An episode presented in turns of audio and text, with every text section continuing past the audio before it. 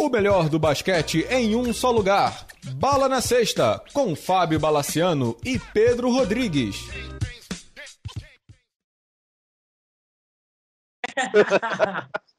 conta tudo. A gente vai perguntar, você conta tudo.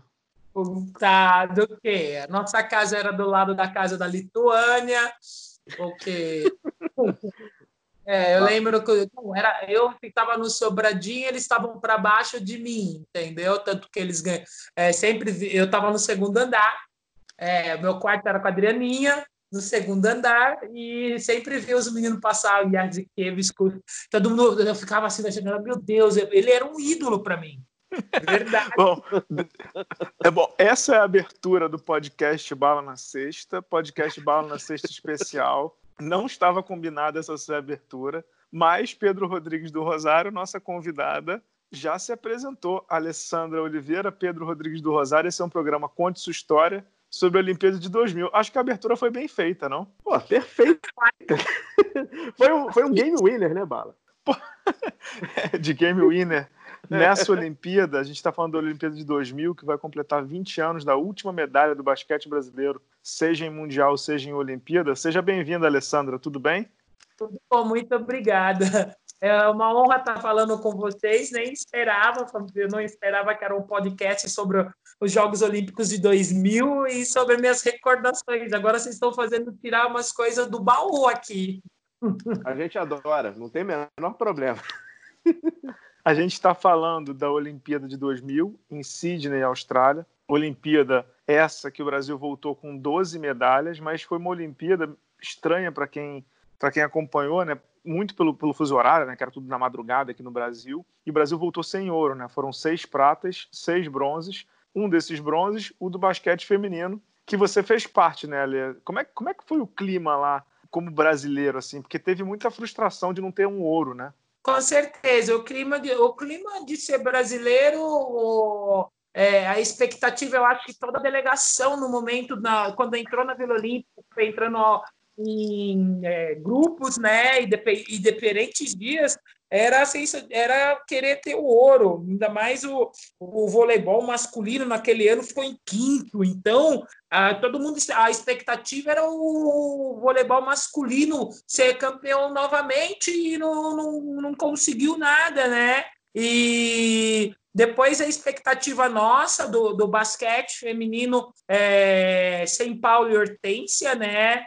Saímos desacreditados do outro lado do mundo, né? Isso foi, tipo, sem Paulo e Hortência, que vai acontecer? Ele ter perdido três jogos na fase, na fase classificatória, o último foi o fundo do poço, parecia que nós estava no fundo do poço. Contra o Canadá foi triste, vou falar para vocês, que ninguém se encontrou na quadra, parecia que uma corria para um lado, outro corria para o outro, parece, parecia um jardim, um parque da infância que uma criança solta uma do outro e o jogo não entrou, as canadenses jogaram muito, muito bem aquele jogo e nós queríamos estar tá entre os quatro primeiros. Primeiro está entre os oito primeiro, uh, mas não pegando o, o, mais forte da outra chave, né? O que, que aconteceu? Nós conseguimos perder da Austrália, foi normal, né? Jogamos de igual para igual. Com a também perdemos de dois pontos. Eu lembro desse jogo que a bola, a última bola, é, ela caiu na minha mão e o juiz ainda apitou, apitou falta de ataque. E eu estava indo para a sexta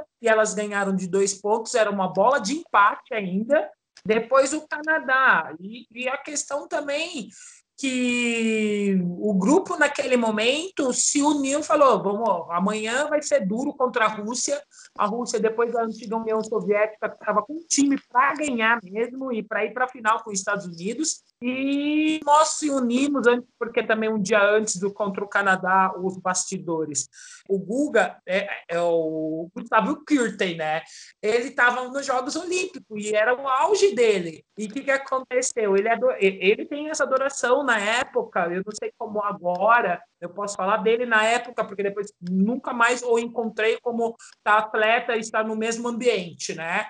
E ele gostava de tocar violão e eram sobrados. Aí estava metade do time com eles na sala, a porta estava aberta, não tinha problema nenhum. Tava a famosa Matilde que era nossa mordomo, nossa companheira também de casa, tudo, e a, a nossa fisioterapeuta também conosco, não tinha nada de anormal. E ficaram cantando até altas horas da noite. Depois que nós chegamos do jogo do Canadá, você imagina, o Barbosa chegou, entrou dentro da casa, todo mundo entrou e falou: que que é isso? Nós, ele veio, conversou conosco, eu não lembro muito bem, porque o negócio estava tão feio que era melhor nem lembrar.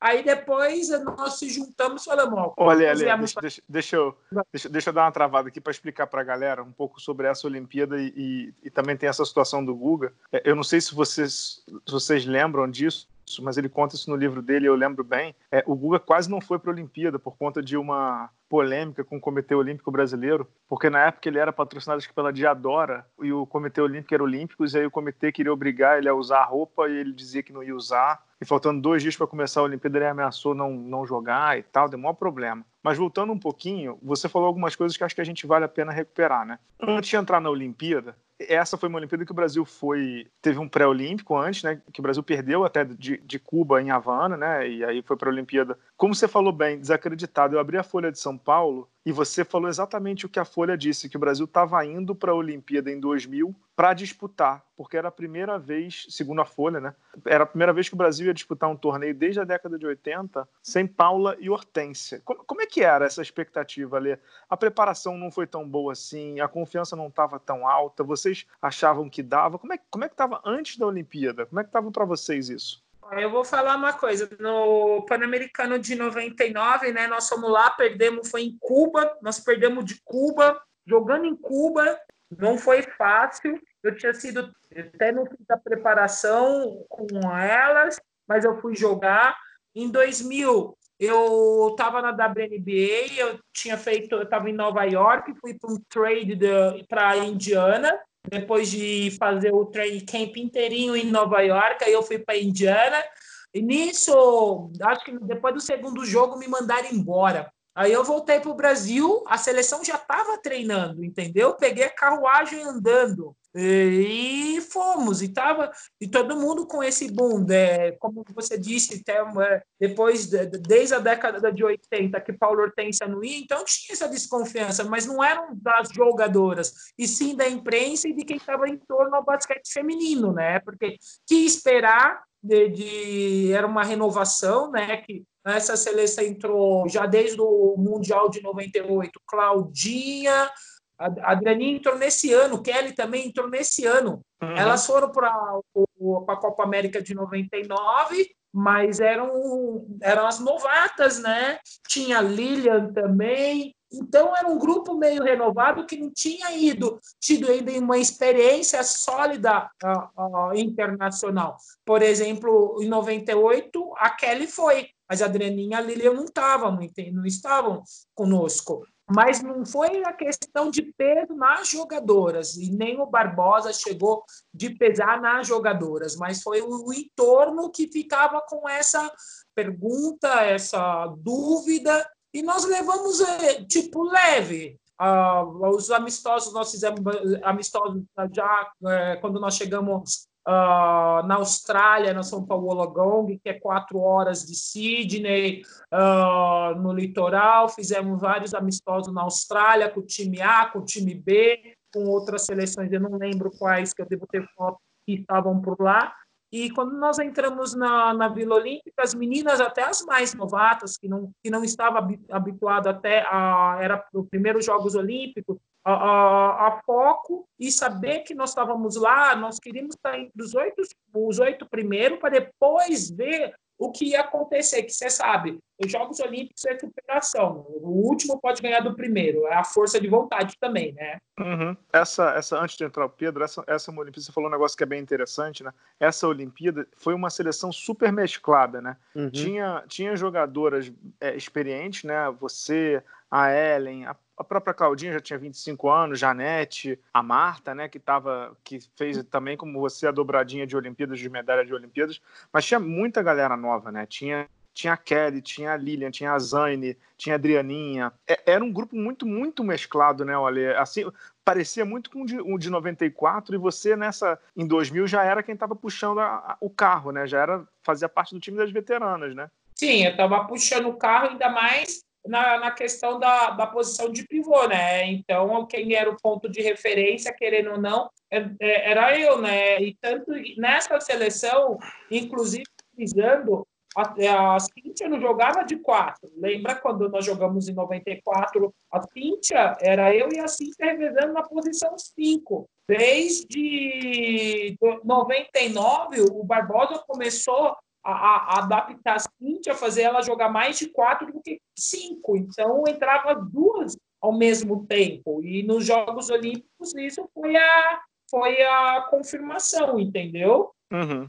E, então, era um time mesclado, um time mexido, que tinham características totalmente diferentes do time de, de 96, totalmente diferentes, dá para ver pelos jogos, até taticamente nós jogávamos diferentes, mais jogos internos que externos, entendeu? E tentando é, matar um leão por dia, né? E nós começamos o, os Jogos Olímpicos de uma forma meio meio capenga. Ganhamos da Eslováquia, mas não foi convenceu. Depois né, dava pau a pau com a França, perdeu, entendeu? E foi indo. Só, só naquelas questões de coincidência da vida, né? Foi na Austrália que, vocês, que o basquete feminino leva o ouro em 94 e em 2000 tem o, o, novamente outra medalha, dessa vez na Olimpíada, que foi o bronze, né? Tem uma boa. Foi um bom sentimento, foi um déjà vu de, de, de acontecimentos. A Austrália traz alguma. traz boas energias para o nosso basquete? Ah, eu acho que sim. Primeiramente, porque não falo o clima, mas eu, eu tenho paixão pela Austrália. Um dia eu falei que eu ia morar lá. Tipo, o bem-estar, sei lá. Não, não sei se é porque tem esse negócio de outro lado do mundo. Eu acho que não para nós, para quem estava na, né, tipo, quem jogou, teve essa experiência de jogar dois campeonatos importantes na Austrália, por estar ainda em, em diferente fuso horário, bem longe, então tirava um pouco da pressão. Aquilo que poderia acontecer, acontecesse, entendeu? Era importante estar o grupo unido. É, falando no grupo, como o Bala comentou, né, era um grupo muito mesclado e vocês tinham uma, assim, um, uma das grandes jogadoras dessa geração fazendo a sua despedida, que era a Marta, né? Como é que foi o uhum. papel dela assim em relação ao grupo, né? É, eu, eu falo o papel da Marta foi espetacular, porque primeiramente você é uma veterana, né? Que ela era veterana do grupo na época. É, ela sabia que não ia ser titular, mas ela estava ali para ajudar em qualquer situação. Tanto que eu te falo, no jogo contra a Rússia, Todo mundo pensa que a Marta tinha treinado de três, ela não fez um treino jogando na posição três. Aquilo lá foi coração. Logicamente, ela tinha experiência porque era um pivô que jogava mais aberto, mais no perímetro, mais de frente para a cesta, mas não, não é assim. Você num jogo da vida ou morte, você, você olha para o banco, não tem nenhuma e você pode uma jogadora e ela é, desdobrar, conseguir executar aquilo que o jogo precisava, não tanto no ataque como na defesa. É, aquilo ali também é doação, porque hoje é, você sabe muito bem, tem jogadores que não, não têm esse, esse espírito de doação, independente se ele é novo ou é o veterano. Legal, olha. Aí o Brasil chega na Olimpíada, né? A Olimpíada foi de 16 de setembro até o dia 30 de setembro. Eram dois grupos com seis seleções cada um. O Brasil estava no grupo A, né, que era o grupo da Austrália, tinha o grupo B, que era o grupo dos Estados Unidos. O Brasil no grupo A, os quatro primeiros passavam para a fase seguinte. Todo mundo, quando olhava aquele grupo ali, que era um grupo de Austrália, França, Brasil, Eslováquia, Canadá e Senegal, todo mundo falava é. assim: ah, o Brasil vai passar ali em segundo, no máximo terceiro. O que a gente não, que estava de longe, né, acho que é bom falar, não entendeu muito bem foi como o Brasil passou em terceiro com campanha negativa. Né? O Brasil perdeu três jogos para Canadá, Austrália e França, ganhou da Eslováquia e de Senegal, passou em terceiro e o Canadá, que teve a mesma campanha, assim como a Eslováquia, ficou eliminado mesmo tendo ganho do Brasil. Né? Foi uma primeira fase, como você estava falando no começo, bem estranha, né? Foi bem estranha, mas aí também foi a questão do ponto average. Eu acho, não me lembro bem, mas o jogo Eslováquia e Canadá, elas perderam demais do que nós Uh, nós tínhamos é, ganho. O Brasil ganhou de 76 a 60 da Eslováquia. Uhum. A Eslováquia ganhou de 68 a 56 do Canadá. E o Brasil perdeu do Canadá de, 60, de 61 a 60. Então, uhum. o average dos três, o Brasil tinha muito melhor, por isso que passou em terceiro, Eslováquia em quarto e o Canadá ficou eliminado. Isso mesmo. Isso mesmo. Eu não lembro. Eu, para pontuação, eu sou muito ruim. Até eu sou horrível. Mas eu, isso eu lembro. Ainda na, na, na, você voltando nesse assunto, na hora que o nós perdemos, ainda ia ter, no, o, ia ter o último jogo, das oito da noite, o jogo de fundo, né? Aí, quando nós chegamos na Vila Olímpica, comemos, voltamos para casa, que teve a, a, conversa, com a reunião com o Barbosa, ainda ele falou, ele falou assim: vocês têm que dar graças a Deus que o Canadá foi, foi eliminado, que nós conseguimos passar por ponto verejo. Pelo menos vocês conseguiram isso.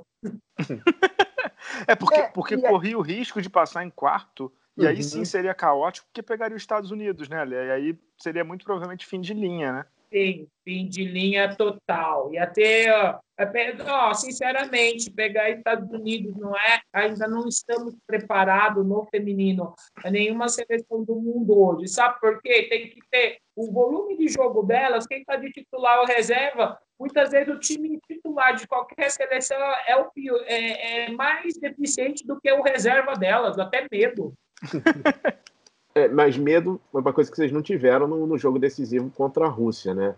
Eu estava lendo no, no, nas matérias da época que antes desse jogo, parece que vocês se reuniram realmente para se refocar para seguir em frente no campeonato, né? Tem uma declaração do Barbosa aqui interessante, né? Que, não sei se, se queria até mesmo vocês confirmassem, ele falando que o, o grupo que estava ali não era para disputar de oitavo a quinto lugar teve essa reunião? Como é que foi o puxão de orelha, assim? Não, então, a reunião foi essa, né? Pelos cálculos que nós fizemos cálculo também. Não foi que foi assim, nós fomos lá e ah, vamos jogar e vamos lá e acabou. Cada um tinha seu objetivo próprio, cada um, é, como um grupo, um todo, tinha o objetivo de não deixar a peteca cair, porque tinha meninas que queriam mostrar pela desconfiança de várias pessoas aqui no Brasil do, é, que nós, mesmo sem Paulo e Hortência, nós iríamos é, mostrar, nós iríamos fazer história, isso nós queríamos, isso era o nosso objetivo também. O Barbosa, logicamente, foi, puxou a nossa orelha no, depois desse fatigo de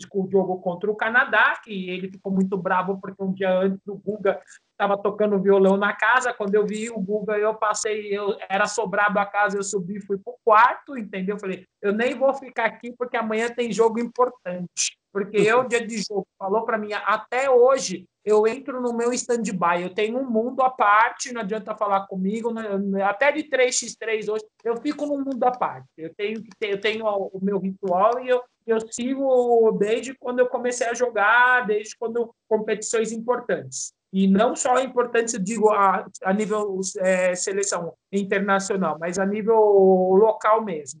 E depois da reunião do Barbosa e do, da comissão técnica, né, nós nos reunimos somente jogadoras, sem fisioterapeuta, sem a, a Matilde, sem ninguém, e uma olhou para a cara da outra e perguntou: e aí, nós viemos fazer o que aqui? Viemos passear do outro lado do mundo?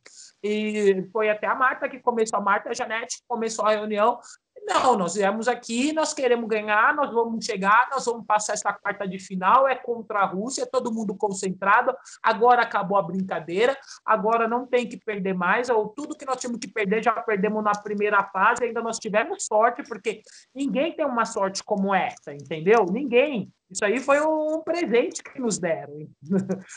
o Canadá conseguiu presentear na realidade.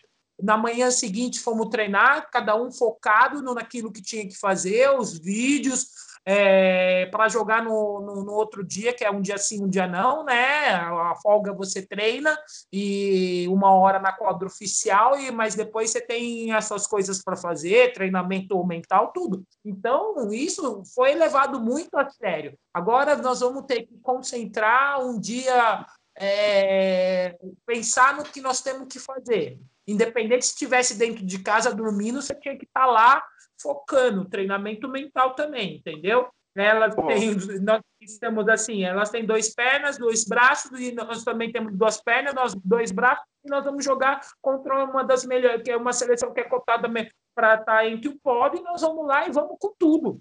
Ô, ô Ali, é, esse jogo aí contra, contra a Rússia, né, é o jogo que define, que dá a possibilidade do Brasil jogar por medalha, né, que é o jogo de quartas de final. O Brasil ganha por 68 e 67, a gente já vai falar sobre ele. Mas tem um detalhe interessante que é entre quartas de final, semifinal e o jogo do bronze contra a Coreia, a semifinal foi contra a Austrália que o Brasil perde, você não saiu de quadra nem um minuto. Você jogou os 40 contra a Rússia, os 40 contra a Austrália e os 45, porque foi um jogo de prorrogação contra uhum. a, a Coreia do Sul. Assim, você estava comentando com a gente antes do programa que você já estava com as pernas tremendo, né, nos jogos, no final dos jogos, né? Ah, o último jogo eu senti fisicamente, não é tanta perna, mas é, o braço, meu, penduravam demais. E, e os coreanos, é, tipo, ainda mais no basquete feminino, quando você tem mais a vantagem da altura, as meninas pensam que você é árvore de Natal, credo.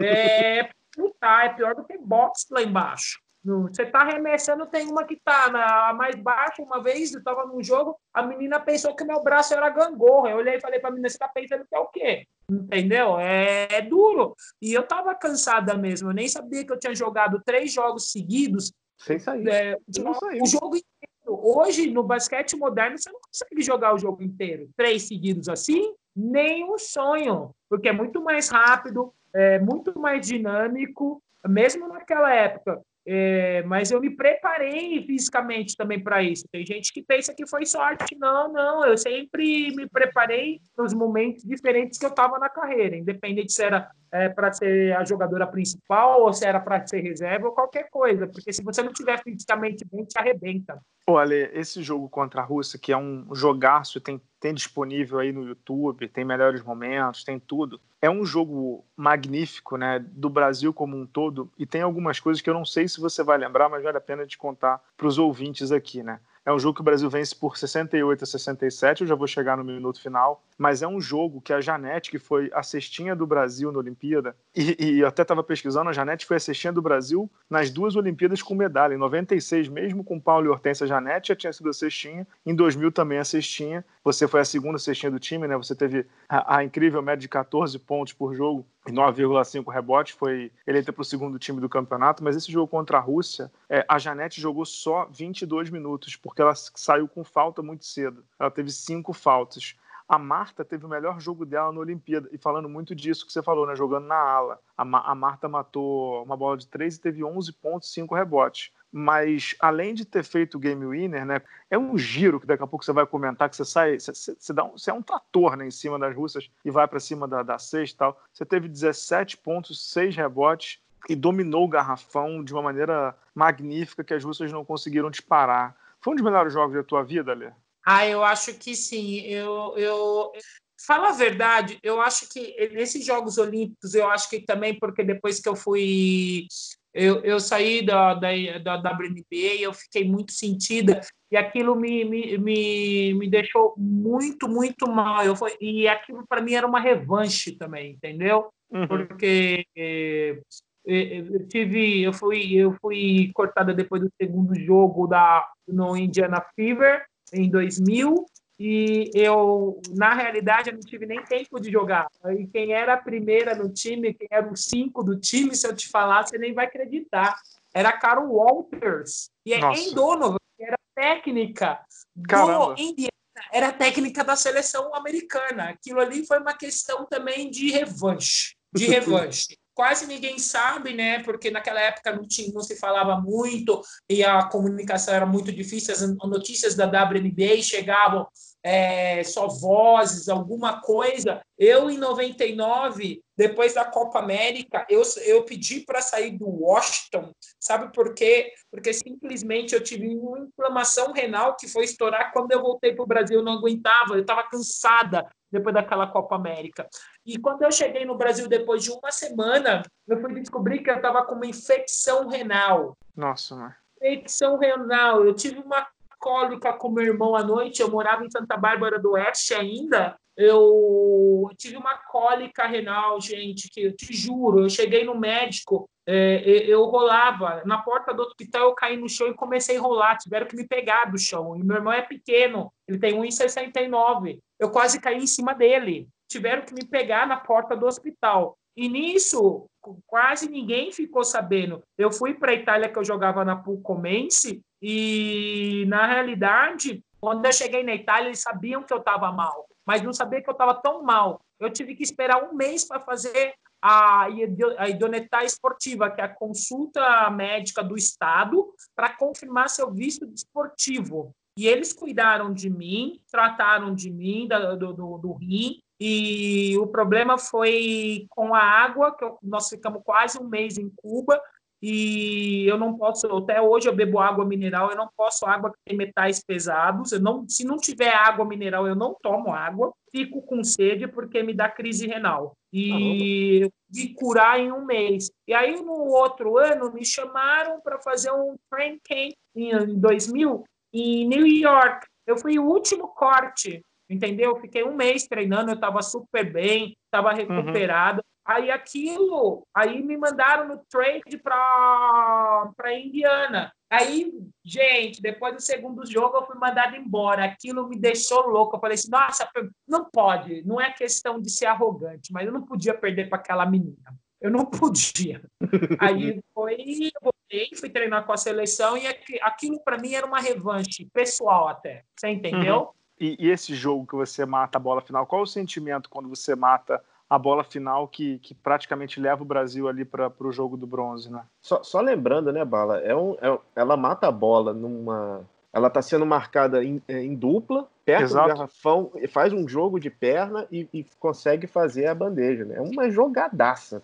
Jogadaça. Sim, é, então todo mundo pensa que é fácil. Não, eu tava. Ó, vocês, vocês sabem que as russas são, alta, são jogadoras altíssimas com uma envergadura que Nossa Senhora. É, e ali estava Shakirova e a Kudashova. Eram praticamente uma das entre da década de, do, do meio do ano 90, dos anos 90 para até 2000, que foi o encerramento delas com a seleção russa, das melhores jogadoras, e a seleção tinha até Stepanova, que era banco ainda, mas é, eram 1,95 mais ou menos, e não, não foi fácil. Primeiro porque a bola não era para mim, gente. A jogada era foi feita que ia sair um, um chute dos três. Aí, quando passou para Ellen, a bola foi e voltou. Ela foi para o lado direito, eu estava do lado esquerdo da quadra, Aí que aconteceu? Passou na mão da Marta, voltou para a mão da Ellie, a Ellie me passou. Eu não tive tempo nem de ver o relógio, mas eu sabia que já estava terminando o jogo. Já sabia que estava ao término,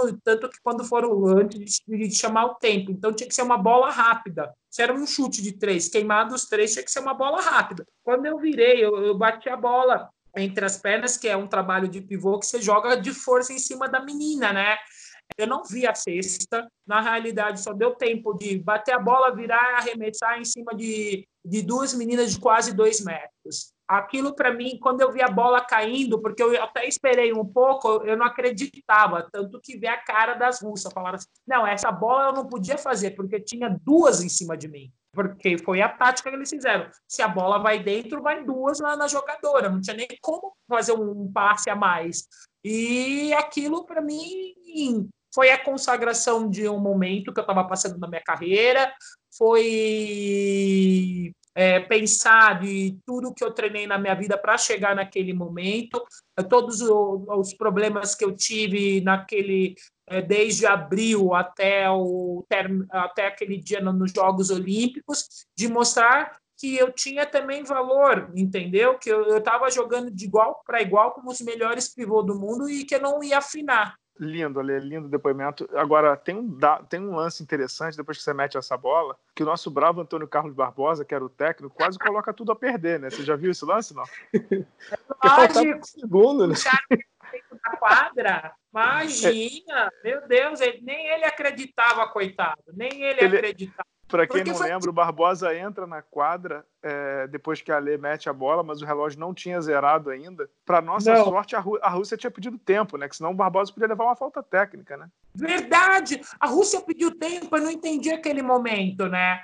Até que você estava falando do negócio. Foi um jogo nervoso, porque Uh, você imagina na cabeça de um treinador, você perder a, a, sua melhor jogadora, seu apoio no time, a base do time, com quatro faltas, é, praticamente no primeiro tempo, é, você fala assim: agora eu perdi um trabalho de um ano. É, essa é a verdade. Então, o papel fundamental do grupo, mas o papel o fundamental naquele momento de, de da Marta entrar e segurar a situação, pôr, a situação debaixo do braço, com toda a experiência, sendo que não treinou um dia na posição, foi e foi voluntariosa. É, é, isso eu acho que também foi a, foi a, a peça-chave, entendeu? Naquele jogo, até Adrianino entrou no jogo, Nossa Senhora. Então, todo mundo estava sintonizado, estava sintonizado e queria mostrar que não tinha ido ali para passear na, na Austrália ver canguru. Uhum como o Bala lembrou, né? A Rússia pede tempo, né? Como é que você controla a emoção? Porque é uma montanha russa, né? Como é que controla? Se acabou o jogo, não acabou? O que, que passa na cabeça na hora? Tipo, eu olho assim, eu vi que parou o jogo, eu vi que o Barbosa entrou, aí eu vi alguém puxando o Barbosa, mas eu sabia que, porque na hora que eu que eu fiz a sexta, ainda olhei o relógio, entendeu? Mas você sabe que foi um erro de mesário, porque o jogo já tinha acabado ali. E os juízes entraram em confusão. Até o juiz entrou em confusão naquele jogo, no final do jogo. Porque acho que foi uma emoção para todo mundo, para o ginásio inteiro, porque o ginásio inteiro é, ia ser o jogo de, após da Austrália, o nosso era o preliminar, é tipo, sabe que quando todo mundo fica, tipo, mais de 10 mil pessoas falando, oh, tipo, é, ninguém acreditava. Muito legal, muito legal. Ali, a gente ainda não entrou nas histórias, né? Porque daqui a pouco a gente vai começar a fazer pergunta dos bastidores. A gente tá fazendo só o, só, o, só o feijão com arroz, né? Daqui a pouco a gente entra no, no, nas histórias, porque tem muita história nessa Olimpíada aí. Aí o Brasil faz o jogo da semifinal contra a Austrália. O Brasil perde 64 a 52, né? um jogo que realmente a Austrália. Essa era a Olimpíada que a Austrália achava que dava para ganhar dos Estados Unidos, né? Elas achavam, né? Ah, eu, sim, elas achavam, elas estavam preparadas fisicamente, mentalmente porque naqueles Jogos Olímpicos o banco do, do, dos Estados Unidos é, não estava tão forte como é, backup como dos outros anos. Eu falo isso e se você for ver carta por carta, é verdade. Tanto que quando nós, nós perdemos para a Austrália, eu fiquei indignada. Tem até uma foto que eu tô. Eu e a Marta ficamos 20 minutos sentada na quadra, olhando uma para a cara da outra, falando: por que nós perdemos? Tipo, porque nós não tínhamos aceitado a, a derrota. Não porque uhum. o adversário é, menosprezando o adversário, porque nós queríamos ter ganho da Austrália. E talvez algumas não acreditaram que nós poderíamos ter feito esse, esse é, marco histórico. Mas, independente, elas foram muito superiores, elas estavam treinadas, obstinadas a ir para a final. E jogando em Exato. casa também, né? É, jogando em casa. É, foi, ali, ali pesou também, né? É, aí o Brasil faz o jogo do bronze, né? Brasil e Coreia do Sul. 30 de setembro de 2000, último dia efetivamente que o Brasil sobe no pódio, né? É, último dia de Olimpíada, último dia de, de basquete feminino. É, daqui a pouco a gente vai entrar que o basquete masculino nessa Olimpíada não foi. É, Brasil ganha por 84 a 73 num jogo que teve prorrogação, o Brasil ganhou de 19 a 8 na prorrogação, nem parece que teve prorrogação, né, com esse placar de diferença tão grande, mas teve prorrogação. O Brasil não começa o jogo bem, perde o primeiro tempo por 34 a 30, vence o segundo por 35 a 31 e vence a prorrogação por 19 a 8. Teve uma menina, camisa 13, é, Alessandra Santos Oliveira, não sei se você conhece, ela fez 26 pontos 16 rebotes e ainda deu uma assistência nesse jogo aí. Lembra, lembra dela, não? Você, você conheceu essa menina? Ah, eu conheci mais ou menos. É, é, era, eu tava cega, aquele jogo eu tava possuída, até no, no vestiário. Falo possuída no... eu tava irritada, eu tava, juro, possuída, porque tem jogo, eu tenho, eu tenho momento que eu posso estar muito calma, mas tem momento que eu, tô irritada, entendeu? É, isso é do, do, é do jogador é, de alto nível, tem dia que está possuído. Se alguém falar alguma coisa, tá, é capaz de socar, entendeu? Eu estava naquele dia do, do, jogo de estar tá possuída mesmo.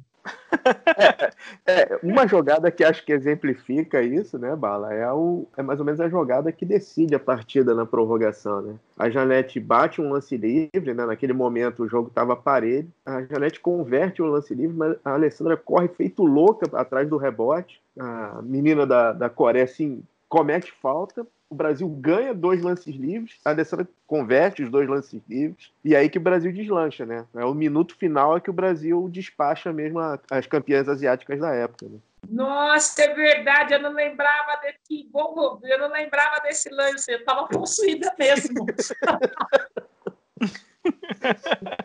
a, a gente vai colocar a narração do, do Luciano do Vale, né, que acompanha muito do basquete brasileiro. Ele narrou esse jogo do bronze pra, pela Band nessa época. A gente vai hum. botar agora para ouvir, Alê. Sabe do jogo, tem razão. Dois segundos, um segundo.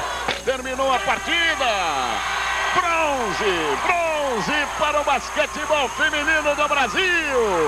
A festa brasileira, a festa brasileira. Olha, esse foi o, o fechamento, digamos assim, dos sonhos para para aquela seleção que saiu do Brasil, como você disse, desacreditada, né? Sim, foi. Tanto que o meu depoimento eu falei assim: quem, para quem achava que nós não, não existíamos, quem não acreditava em nós, nós estamos aqui, mostramos que nós somos melhores do que muitas pessoas pensam.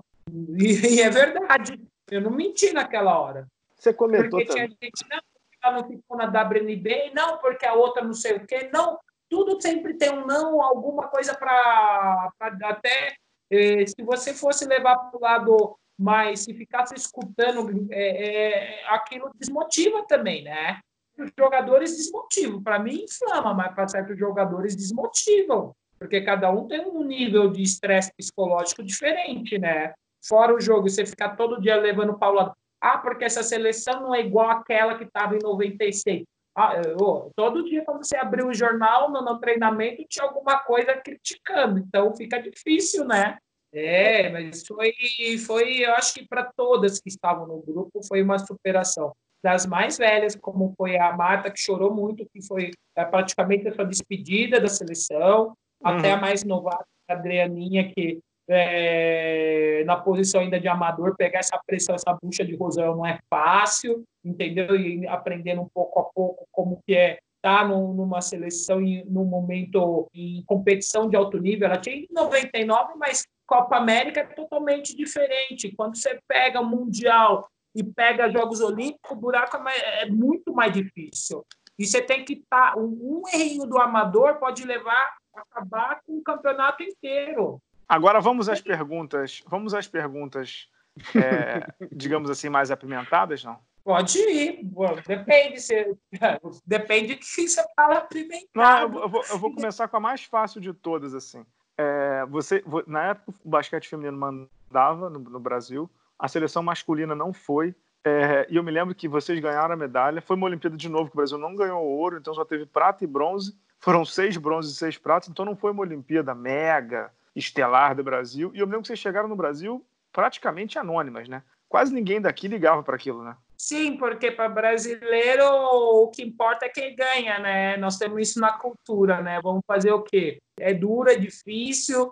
Eu fiquei até pouco tempo, eu acho que eu fiquei, já era, eu cheguei aqui no começo de outubro, eu fiquei acho que uma semana e meia que eu tinha que me apresentar para a Itália. Eu só sei uhum. que minhas, comemorações, as festividades foram mais na Itália, que todo mundo queria ver bandeira, aí eu tinha almoço, jantar, um monte de coisa, entendeu? Até o, o, o síndico, que seria o prefeito da cidade de Como, quis ver a, a medalha, porque eles se sentiram acolhidos e, e para você ver como é diferente a cultura, a cultura, que, né? Que vergonha, porque que vergonha ouvir isso, que vergonha ouvir isso. Uma medalha para como? Trouxe uma Nossa. medalha como? Você imagina. É, naquela, na, na, na região do, de, da, do Comasco, né, que é a região ali da cidade de Como, só tinha o ginasta, eu esqueci o nome dele, que foi medalhista também no, em, em 2000, e ele também era da região. Então, aquilo foi um orgulho para a cidade, para a população, para pro, pro, os órgãos públicos. Isso porque eu não era nem italiano.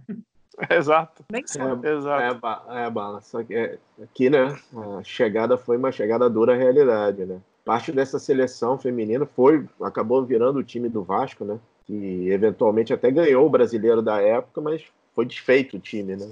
Ficou desempregado como um monte de atleta olímpico de outras modalidades na época, depois é, acabou. Exato, exato. É, olha, esse, esse clima de Olimpíada, assim, né? Você, você ia ver jogo de outras modalidades, vôlei, vôlei de praia, futebol feminino, futebol masculino, você ia ver ou você ficava mais focado no, no teu ali? Ó, eu não eu vou falar para você, eu não fui ver jogo de nenhuma modalidade. Eu queria ter ido no tênis, mas não fui no tênis porque tinha treino, depois cansa e depois eu queria estar preparado para os meus compromissos. Eu só assisti basquete masculino. O dia que o Vince Carter passou por cima do, do, do francês, eu tava lá, meu Deus do céu, que emoção. que foi aquela enterrada considerada a maior enterrada da história, né? Que ele passa por cima daquele Wise um pivô uhum. francês, né? Você estava no ginásio ali. Eu estava no ginásio. Parecia que ele parecia que ele estava flutuando, que, que levitaram o Vince Carter. Ele é menor do que eu, gente. e o francesão tinha o quê? 2 e 13, né? Era um. 2 e 13 tem. É. O jogo ultramorno, daqui a pouco o Vince Carter tirou aquilo da cartola, né? Sim, ninguém estava mais prestando atenção no ginásio, estava todo mundo rindo. Tava nós aqui assim, conversando, achando, não, porque sei o que lá, porque o jogo tava tão morno, você disse a verdade. Ele tirou aquilo da cartola, todo mundo. O ginásio deu. Uou! Ô, ô agora sobre essa seleção americana aí, que foi campeã olímpica, ganhando inclusive da França de novo na, na final, mas o jogo que você viu foi na fase de classificação ainda, no dia 25, que os Estados Unidos ganhou de 106 a 94. Era uma seleção que tinha jogadores assim, para quem conhece a NBA, da pesada, né? Jason Kidd, Alan Houston, Alonso Mourning, o Tim Hardaway, o Vince Carter, o Kevin Garnett, Vin Baker, Ray Allen, o Gary Payton. É assim, eu já ouvi muito rumor de que eles gostaram das brasileiras. Teve isso, não? eu não sei, eu não vi. Quase iam na Vila Olímpica porque eles estavam, eles, os americanos ficam da outra parte. Eles iam, ó, nesse, nesses Jogos Olímpicos eu não vi, não, não me recordo ter visto eles na, na Vila Olímpica. Foi em 2004, né, que, que o Alan Iverson gostou de uma, não teve negócio desse? 2004 foi. foi, né? Você quer contar mais um pouco desse detalhe do Alan Iverson ou melhor não? Ah, do Alan Iverson foi porque ele chegou na vila, ele, isso em 2000.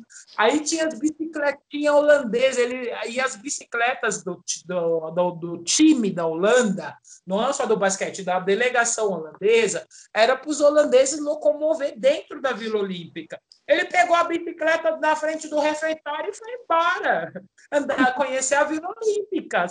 Ele quebrou até o protocolo de segurança deles, né? E aí, e sim, ele tinha uma preferida no time, né?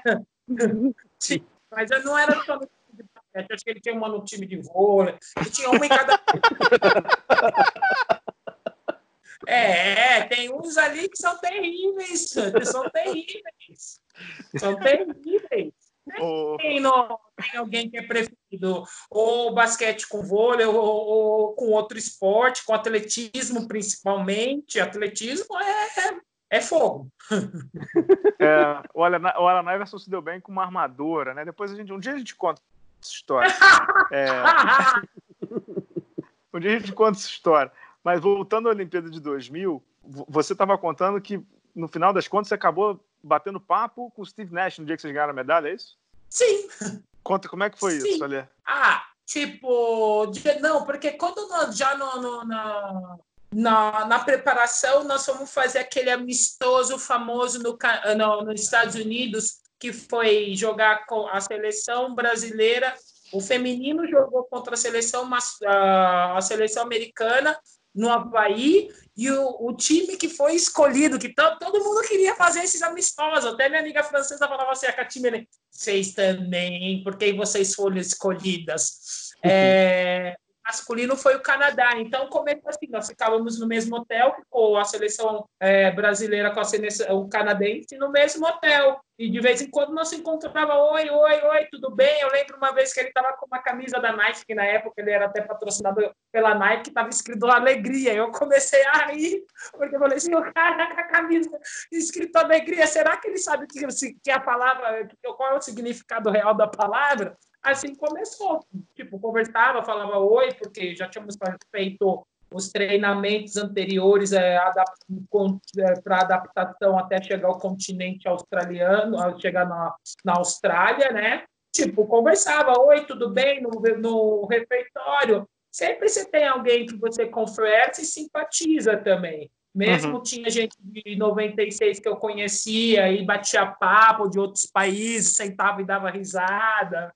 E tinha também meus amigos do basquete italiano, né? Porque naquela época a, a, a Itália foi estava no basquete tinha um meu amigo que era brasileiro e também porque eu tinha alguns amigos tinha eu joguei em Como e tinha time em Cantu né então tinha uns, uns italianos que era do time de Cantu e Varese que é praticamente do, do 40 50 quilômetros um do outro Milão e nós, nós sempre estávamos juntos dando risada tinha o um argentino Scarone aquele lá era muito engraçado um ítalo argentino, e sempre conversando. Ale, eu tenho uma curiosidade sobre a medalha olímpica, cara. Quando a pessoa ganha um Oscar, não sei o quê, porque ela entra para uma academia que tem acesso a algumas coisas. A, a medalha olímpica, por ser um grupo tão seleto, é, tem algum grupo especial? Se você precisar, por exemplo, dar, é, polir de novo a, a, a medalha, tem isso ou não tem? É, eu não estou sabendo, essa é nova. Pelo menos a minha está precisando mesmo e eu não sabia. vou até perguntar para alguém de outras modalidades, porque pelo menos isso na conversa do basquete feminino nunca ouvi. E onde é que, você, não, onde é que ela está? Não tem, não tem, não tem. O Pedro só perguntou se existia mesmo. Fica é. tranquilo. E onde é que está a medalha agora? Está tá comigo, onde eu carrego atrás. As duas, né? As, du as três. Do Mundial, ah, do mundial também. também, claro. É, só tipo assim, teve uma época que eu estava viajando muito mundo, Aí eu deixei, na Itália eu deixei no cofre, mas agora ela fica comigo. Entendeu? São minhas prioridades. Isso aí é, é, é, tem gente, ah, porque dinheiro. Cara, não, não, não tem dinheiro que, que compre uma felicidade dessa na vida para um atleta. Ô, ô, ô, Ale, eu sei, que você, eu sei que você é uma pessoa crítica e a gente sempre conversou sobre isso, né? Como é que foi ganhar uma medalha para aquela direção da CBB? De Grego, Manteiga, tantos outros, digamos assim, medalhões do basquete brasileiro que afundaram a modalidade, né?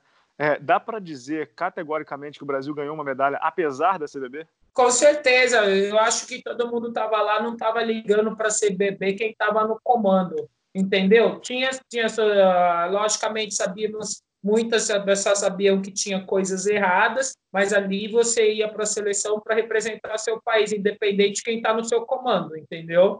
É, infelizmente, nós tivemos essa, essa infelicidade de ter essas pessoas no, no comando por vários anos, né? Não dependia somente de nós jogadoras. A única coisa que nós tínhamos que ir é tentar reverter a situação jogando, jogando.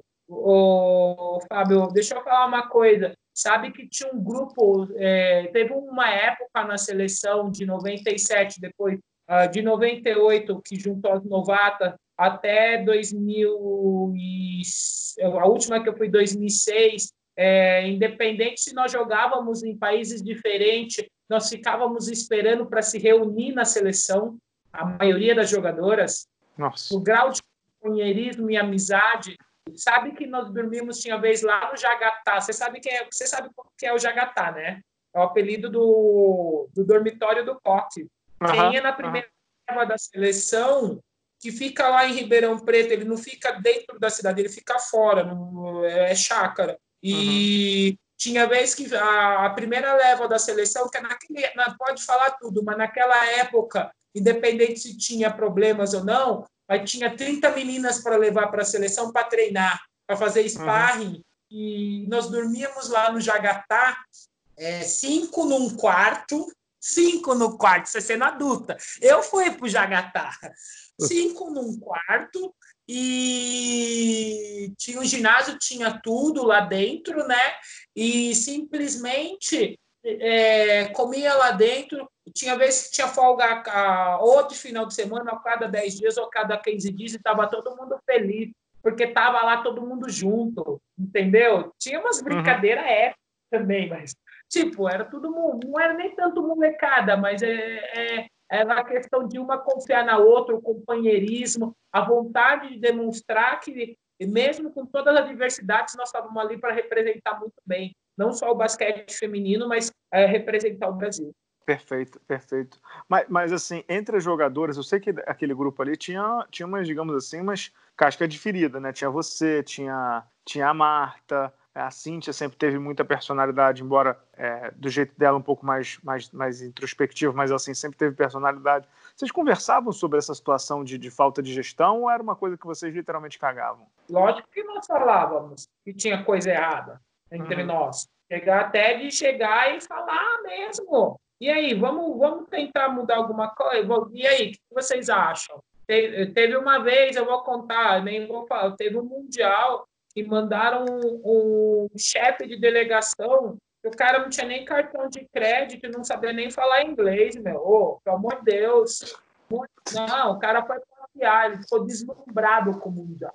Tipo uhum. assim, uau! Parecia que nunca tinha saído do Brasil e nós íamos jogar. Então, posições tem que ser séria, por questão de logística, questão de postura. Tem umas coisas que, sinceramente, meu, sério, sério. Só quem estava lá sabe que sabe o que eu estou falando.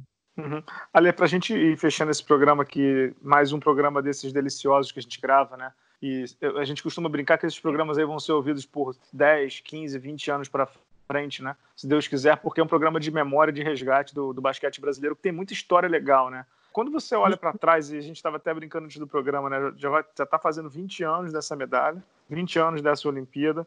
Qual o sentimento que fica ali? Qual é o. Porque, assim, 90... me corrija se eu estiver errado, né?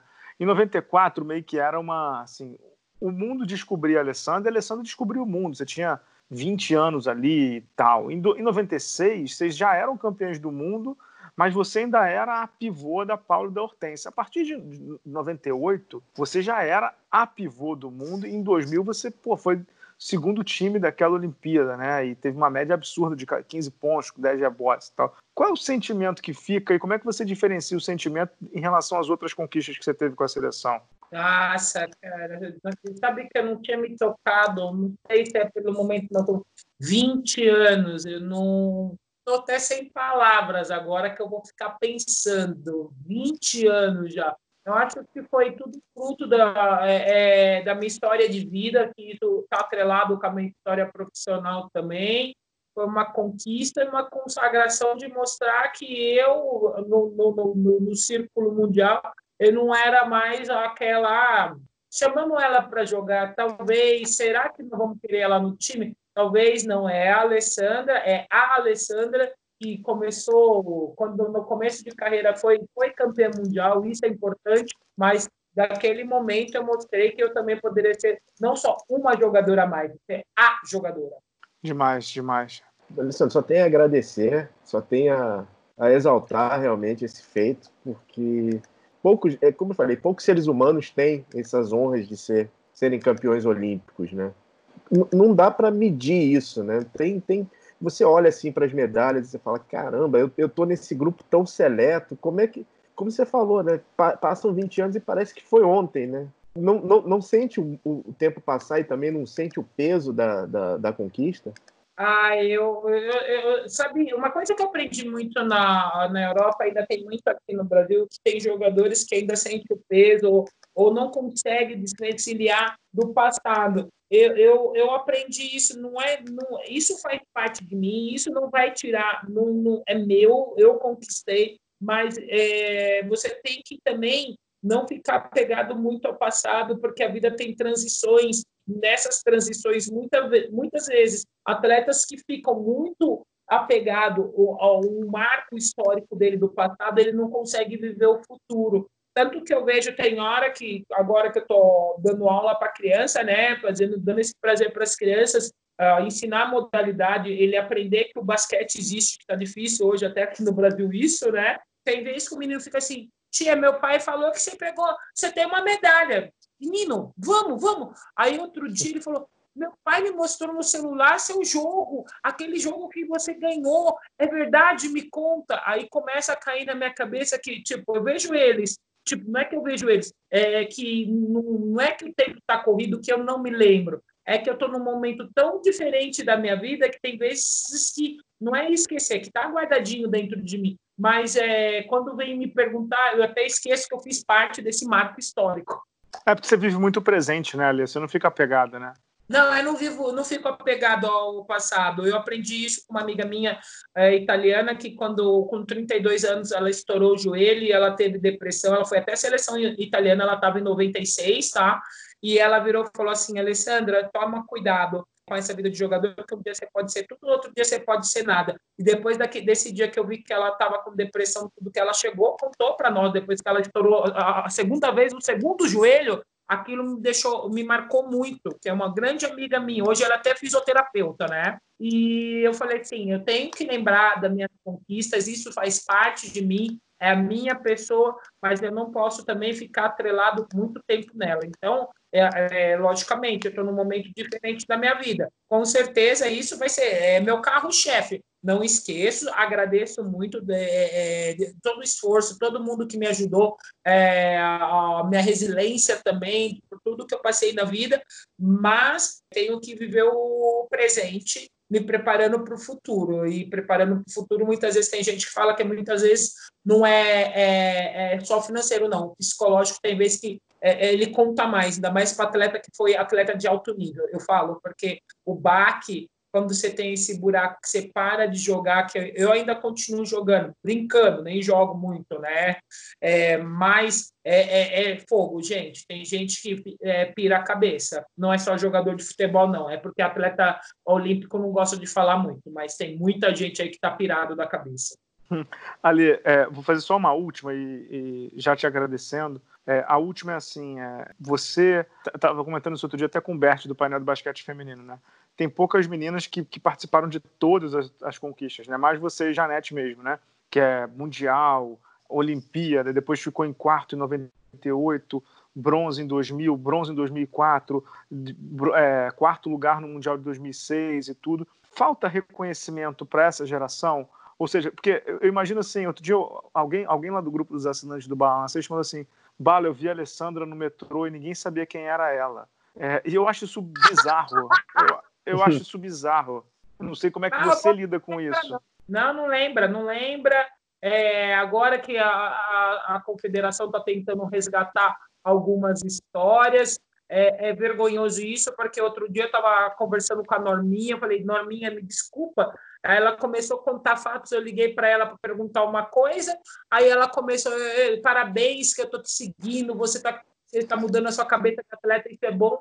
Aí eu falei, Norminha, me explica das seleções da década de 70. Você tem que me falar algumas coisas que eu estou aqui tentando fazer uma pesquisa, é, perante que era um trabalho para me fazer até para o SESC. Aí uh, ela foi me contando os fatos que eu falei assim, eu tenho vergonha que nós não sabemos nada disso. Desculpa, Norminha, você foi muito importante para minha geração e eu não sabia. É, agora que começou a resgatar essa memória, mas eu fico muito chateada por isso, porque nós não, não relembramos as histórias dos grandes heróis do, do, do, esporte brasileiro, não só falo basquete de outras modalidades olímpicas também, que fizeram marco, que, é, que abriram a, a, as portas para essa nova geração. E a população normal, eu não posso falar nada, né? É uma questão já é, de educação e cultural do país, né? Quando certos fenômenos acontecem num país, você vai saber se ele vai lembrar da sua. Ele, ele tem memória. E infelizmente aqui não. É isso. Tem uma frase, né? Que um país sem memória é um país sem futuro, né? Então, acho que enquanto não entenderem que isso é importante para a gente navegar no futuro, a gente vai ficar nessa, nesse balaio que a gente está aí. Valeu, obrigado por esse programa maravilhoso, obrigado por, por toda a tua carreira, por toda a tua. Mais do que, mais do que resultado na quadra, eu sempre falo isso, eu falo isso muito com a Paula, né? Mais do que resultado na quadra, porque resultado na quadra é uma, quase que uma consequência de uma série de fatores e conjunturas e tal, é a postura, sabe? Acho que tem, tem poucos atletas que eu olho e falo assim, cara, esse maluco eu admiro pra caramba é, a Paula está nesse rol e você está nesse rol também. A tua história é, de vida e de carreira são maravilhosas, assim, maravilhosas. E eu estava, durante o programa, estava mandando um WhatsApp aqui para o Pedro com fatos da tua carreira, com onde você jogou, o que, que você fez e tudo. E a gente só tem a agradecer por esse programa e por, por tudo que você é para o basquete brasileiro. Que isso, até me deixa envergonhada. Muito obrigada a vocês, que é uma oportunidade de, de mais pessoas é, pelo podcast, de, de novas gerações é, terem acesso a essa informação e saber o, a história, o que aconteceu e o que está acontecendo também no basquete feminino. Isso é muito importante. Obrigado por a oportunidade de estar falando com vocês. Muito obrigado mesmo e espero que é, no futuro não, não cometam e consigam acertar os erros que ainda continuam no basquete feminino. Isso é mais importante. Muito legal, muito legal. Pedro, voltamos semana que vem então? Voltamos semana que vem e, Bala, assim, é, a gente vive numa era de informação, né? E a gente está percebendo que muitas informações estão ficando para trás, muitas, coisas legais estão ficando para trás. Uhum. É bom, é muito bom revisitar essas histórias, é muito bom fazer reverências a esse, é, figuras como a Alessandra, porque são eternos, né, cara? Eu espero que assim, esses programas que a gente esteja fazendo, essa série Conte a Sua História, ajude a manter essa chama viva, né? Essas figuras importantíssimas para o esporte brasileiro, né? É isso aí. Voltamos semana que vem. Obrigado a todos. Obrigado ao Giovanni aí pela edição. Ale, obrigado. Até a próxima. Tchau, tchau.